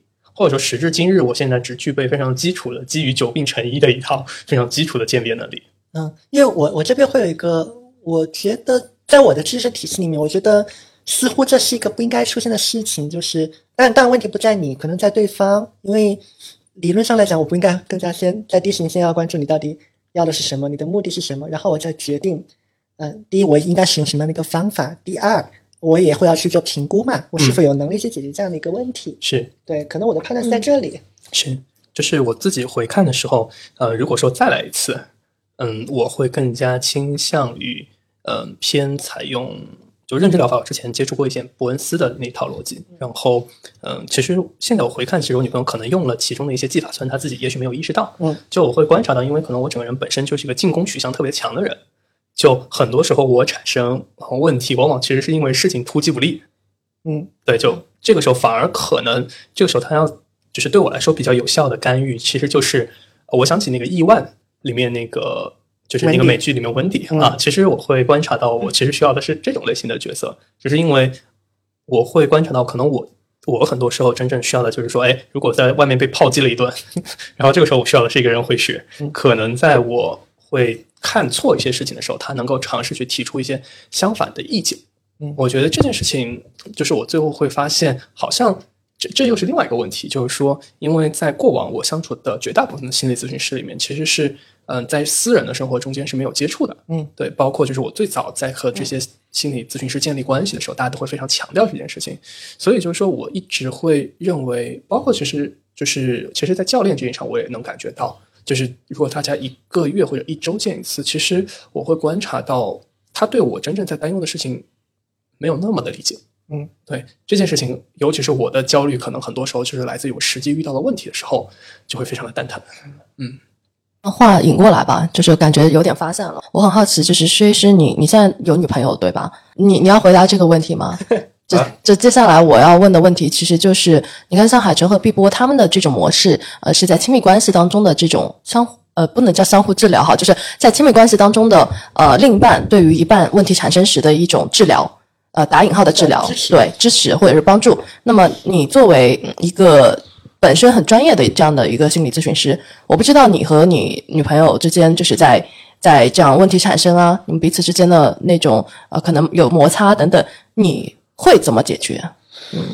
或者说，就是你真正想问的问题是，会不会比平常的情侣解决的好？对对，嗯，来，比如你们吵架，首先，呃，比较特殊的一点就是，我和我女朋友都是这个行业的人，我们俩都是都是咨询师，所以，呃，其实这也是一个很重要的，我我们会和一般的情侣在沟通上不一样的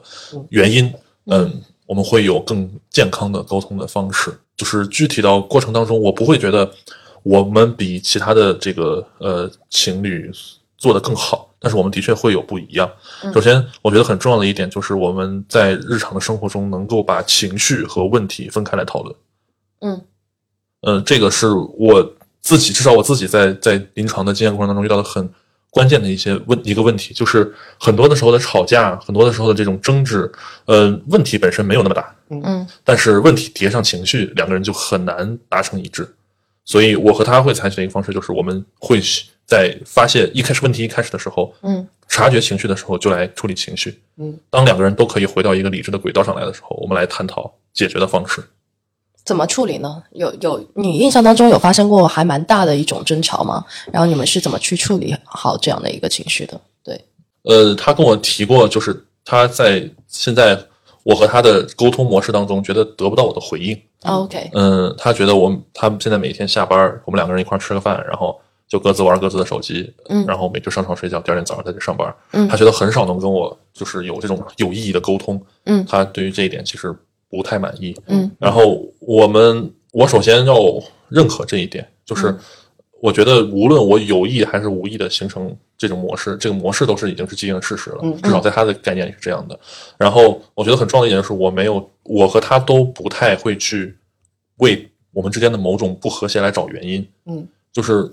我认为在一段关系当中出了问题，一定是双方的问题。嗯所以我们不会去怪罪一个人，而他最开始会会有一些情绪的反应，就说那你不理我就算了，嗯，就是类似于不太理智的表达。嗯。那这个时候我能做的更多的是承接，嗯。就是就是我错了，嗯。我错了是恋爱当中，我觉得男生一个 必备的一个小技巧，我觉得啊，就是他可以可以缓和很多的情绪，是。然后在他觉得没有那么生气的时候，积极的和他去探讨一些解决的方式。嗯，还有一点很重要的就是，我认为我们两个在恋爱的过程当中，关系地位是平等的。嗯，所以我会告诉他一些我不能接受的情况。嗯，我会告诉他，即使你觉得我们之间的联系变少了，我也不能保证在这之后每一天我都可以和你腻在一起。嗯呃，在我我会给他传递我这样的观点，我会跟他说，然后那当你表达出这一点的时候，双方其实已经就在商量一个方案了。对那最后商量的方案就是我们一周可以有几次，嗯比如说约会啊，比如说在一起聊一聊最近的一些发生的事情，嗯然后也从另一个方面来说，也有一周的大多数时间里面也尊重对方的空间。嗯能执行吗？嗯我觉得执行 就是你你当你商量好这件事情的时候，一定要告诉自己一定要做，就是否则空头支票开的越多，可能对方对于你的这种信任慢慢的就会往下走。对所以一定是商量出来一个你可以接受，并且不觉得是在委屈自己的结果，这很重要。嗯，就是如果一旦觉得自己受到了委屈，就会把欠这笔账算到对方的头上，嗯然后等下一次吵架的时候，这笔账就会被翻出来对。所以达成一个双方都不会认为委屈自己的一个共同的约定，我觉得是蛮重要的。对，其实其实你真真的，尤尤其是在冷静的状况下，你去讨论的时候，你发现其实都是一些非常简单的道理嘛。嗯就是说我我们首先去认可和接纳人家的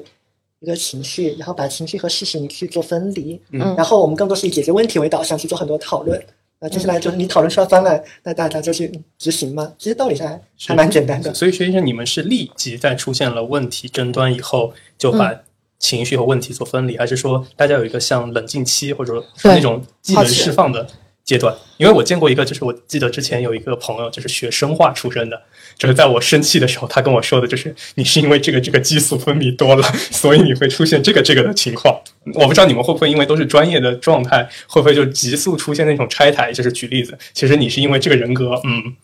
等等等等等，然后出现了，所以你会等等等等等。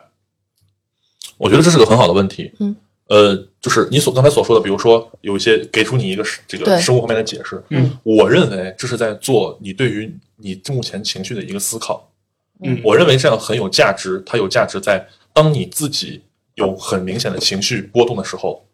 把这样的思考用在自己的身上，嗯而不是对方的身上。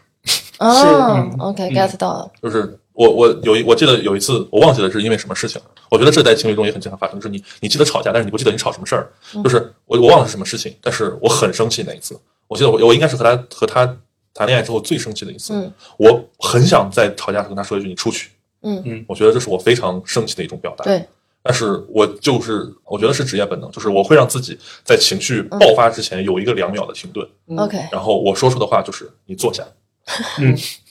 就是你当时你在当时做出这样一个反应，你可能没有你自己没有特别多的察觉，但你事后再来回顾一整件事情的时候，可能这是一个这件事情的一个转折点。当你们坐下来的时候，你就可以沟通了。嗯我在那两秒，我思考的更多的就是，当我说出这句话的时候，会造成什么样的结果？嗯可能这并不是我想要的。虽然我在短期内让自己爽了一把，嗯嗯但是这并不是我想要的，所以我会告诉他，你坐下，嗯我们来聊一聊这个事。而且之前也和米索谈到了这一点，就是你需要在说话的时候给对方留空间。对的，你就是当你说让他坐下的时候，他或许很大的概率是会坐下的，嗯但是你让他出去的时候，他一定会出去对他对他对方其实并没有很多的选择，嗯所以这就是我在我生气的时候会调整自己的一种方式。嗯，不过我刚刚想起补充一个问题，就是说在无论是说情情侣相处，或者说发生冲突的时候，作为一个专业的心理咨询师，嗯，你会推荐大家是去释放情绪，还是说是举例子是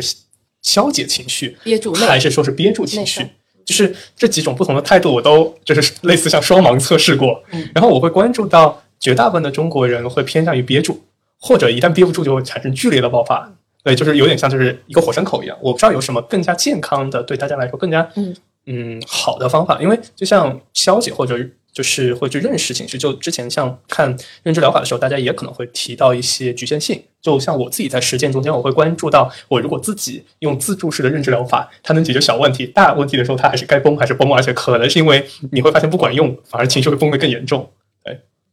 嗯，就更多，但其实更多人其实只有憋着和完全的释放两个选项。健康的处理情绪是一个很大的课题，我我我不会展开说，但是我觉得这几个选择是可以拿出来讨论的。嗯首先，我觉得压抑情绪是不可取的，嗯嗯这是一定的。你可以呃去自我的去消化这样的情绪，是通过自己的一些想法，通过自己的一些努力。但是单纯的我就是生气，但我就是不说，嗯会造成我我认为啊，我见过的会有一些反弹，嗯就是当你真的在自己失控的那个当口的时候，所有的这样的情绪都会爆发出来。嗯所以我首先认为压抑不是一个好的选择。然后就是，如果不是压抑的话，那或许排解或者消解是一个好的方式。首先，我们来确定另外一头，就是在我们的文化里面，好像这种表达情绪并不是一种受欢迎的方式。嗯，就是嗯我如果我告诉你我对于你刚才的话很生气，嗯好像我们的文化里面会很容易把它内化成一种我你对于我的意见。对的，其实我只是对你刚才那句话生气而已，但但但我们的理解可能会不一样。嗯如果不考虑这种这种方式的话，我觉得这种排解可能会是一个比较好的这种这种方式。就是你觉得排解是首先在如果是对人的时候，嗯首先会确定一个底线，就是什么样的情况下我不会向你表达我的情绪。OK，这个很这个蛮重要，就是当你已经，比如说你的话已经对我形成一定的侮辱性了，在我对我看来或者攻击性了，那我一定会会会告诉你这件事情，你的这这句话让我很不爽。但是也许他的是一些无心的，我们我觉得这种情况是最多的，就是可能他有自己的表达方式，但是他这种表达方式让你觉得非常不舒服的时候，或许我们可以尝试着用理解来来平衡一下自己心里这种想法。很多的时候，我们在这种比如说所谓的不爽、这种难低落的时候，心理的状态不那么平衡。嗯就是我他觉得可能为什么一定是我承受了这样的对，这么这么多？但其实有的时候想想，或许别人和他在合作的时候也承受了这么多。嗯呃，可能这样一想，或许心情会好一点。或者又比如说，他可能就是这样的工作方式，这样的工作方式给你带来了一些便利，你和他合作的时候很开心。那么反面就有可能会在这样的时候让你感受到挫败，嗯，就是会我通俗的讲，就是给自己一些心理建设，嗯，为自己的这种呃不开心也好，这种不安也好，找一些可以解释的理由。当你觉得他能被你的这种当下所相处的人和所经历的事所解释的时候，嗯，其实你就能够一定程度上和他来相处了。嗯嗯，但似乎呃，解释情绪这个事情，它是要有很多的先前知识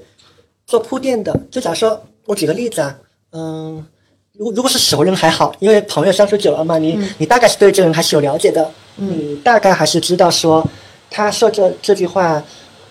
是他本意如此，还是说比如说他的一个口头禅，嗯，这样。但我觉得蛮多矛盾，尤其是陌生人之间的这个矛盾，嗯，呃，如果你不具备相应的一些知识，呃，确实会因为误解，然后造成一些错误的一个解释，反而导致你越解释越生气，越解释越生气，会不会也有这样的一个状况？就是这取决于你怎么样去解释这样的问题，怎么样去理解这样的问题。因为你说的是在处理完情绪之后再去商讨解决问题。那我想问一下，怎么去把情绪给处理掉？因为我发现，就是我我昨天晚上刚跟男朋友吵完，到现在好像还没有恢复过来。就是我不知道有什么好的方法让我情绪能够相对来说能够处理掉。对，嗯，就类似于现在的这个现在我这个状态迷索虽然他理智上知道，哎，我们在录东西，好像我应该保持冷静，但是 心里的感受告诉他，我还是好气啊。就是那那那个气是那种 upset，就是 angry 加 upset，就是很沮丧，然后呃也也不知道这个情绪怎么去缓解，甚至也不知道要在什么节点再去跟他展开那个话题。嗯，所以就就会陷入到这种情绪的困扰当中去。嗯 OK，如果说呃短期而言，你有这样的情绪，但你同时还有一些手头的事情在做的话，对其实你可以把自己的注意力专心到你要做的这件事上。嗯嗯，就是有的时候，呃，我们感到的这种沮丧，我是说格外的沮丧，嗯嗯，很大的一种情况是你把自己的注意力放在了情绪本身上面，嗯。所以这个是为什么我们一般的时候说做别的事情转移注意力可以让你开心起来，嗯。就是你的注意力从你的情绪上被拿走了。嗯，OK，这是在短期在处理情绪的时候特别重要的一个点。有的时候，为什么有的人他比如说失恋，他可以几天都很难过，就是他容许自己把自己的这个注意力放在自己的情绪上，那他那么他自己的想法就一直会浸泡在这个情绪当中，嗯他就不容易跳出来。但是如果有朋友可以拉他出去兜个风啊，看个剧啊，他可能慢慢的有就有走出来的这种动力了。所以我觉得这种注意力是否在情绪上这个点蛮重要。如果说要出真正的去面对这样的情绪的话，其实呃，我会建议嗯呃去想一想我为什么会这么难过。是哈，好主意。对，嗯。嗯，你可以尝试跟就是你男朋友聊聊，让他像逼迫灵魂 challenge 我一样，你可能会最后就我我经常有时候也有那种就是情绪，我我也会有情绪，嗯。有时候就是我会发现 B 波有时候问的我就开始在床上滚来滚去，就是我会发现就是很多时候情绪就像什么呢，就像小朋友撒泼打滚，就他只有讲不清的时候，他就会愿意就是哭哭闹闹或者说嗯。就是就你会发现婴儿其实翻脸比翻书快，对不对？不过，不过我后来有思考一个问题，就是在于一些原则性的事情上，如果呃，当我的原原则被打破的时候，我会我会感觉我会很生气。嗯，对，那这个时候的情绪，它就不再是一件小事那么那么简单，那么就可以轻易过去了。所以，嗯，但客观上你也没有告诉他那是你的原则，是是对，而且说不定未来一年以后你觉得还很香，对不对？呃，对，我这个如果让我来看的话，嗯我会觉得让你生气的并不是你自己的原则被打破了，嗯而是有一种矛盾在，嗯。是你的原则和叉叉叉的矛盾，但这种矛盾并没有被很好的解决。嗯，记得叉叉叉是我不知道，我不知道这件事情发生了什么，就是嗯呃，就是当你自己感受到了这种难过的时候，嗯。这种需我我认为，如果要处理的话，需要给自己一定的动力，让自己去寻找这个冲突的点。嗯。我的原则被打破不是冲突的点，嗯，OK，我的原则被打破是一个事实，嗯，就像我今天摔了一跤一样，嗯。明白，我摔了一跤并不会让我很难过，对吧？对，我今天有很不顺的一天，然后我摔了一跤，我会非常难过，嗯。因为这摔了这一跤给我这本本就不幸运的一天雪上加霜。是。这是矛盾，这是冲突，所以我会觉得嗯你在加工这种情绪，把把情绪放在理智的这个环节当中去加工的时候，当你找到矛盾的时候，才是你解决这种情绪的开始。我站在我站在呃一些可能在这方面没没有敏锐度没有那么高的人的角度上提一个问题，就是刚才那个区别到底在哪里？就是到底为什么你可以界定出这个其实不是冲突的点？因为，嗯，怎么说呢？你当他说出这一句话的时候，他并没有任何的反应，他认可这个这件事情，嗯嗯，他对于比如说他的某一种原则被打破了，他看到了，嗯他明白了，是嗯这样的事情是不会让你有这种你没有办法控制的情绪存在的。嗯对于你明白的事，你当你你的情绪很莫名、很上头的时候，嗯，造成它的往往是那些让你不太明白的事。哦，我我能不能这么去理解这段话？就是当这个东西你能够非常清晰的用语言表述把它表示出来的时候，其实说明那个事情本身它应该可能很有可能不是问题，因为你能够清晰的、明白的去描述它，反倒是那些模糊的、你说不清楚的东西，那个可能才是正解。呃，嗯，我我认为没有这么的刻意了，但是嗯意思是对的，就是嗯你的这种没来由的，或者说这种莫名的情绪，它的由头一定不在你当下所理解的一些东西里面，OK，需要你有我我刚才说的，需要你有动力去针对于你目前的一些想法做一些寻找。嗯我为什么被打破了原则之后会生气？嗯嗯，，OK，究竟是谁让我这么生气？嗯什么让我这么生气？这个问题很好。好好问题，非常棒。总之很感谢，我大概知道，我心里想了一下，这这个等会儿私下聊，我大概知道了。这这个这个方法的引导还蛮好的，对、嗯我看了一下时间也差不多了，大概快两个小时了。那是的，嗯 那感谢感谢薛医生。然后如果说大家有什么任何一些小的问题，可以在底下留言给我们，然后我们也可以去 at 薛医生看看他是否能够去给予解答。OK，好的那今天感谢大家感谢，谢嗯谢谢大大家，拜拜。拜拜。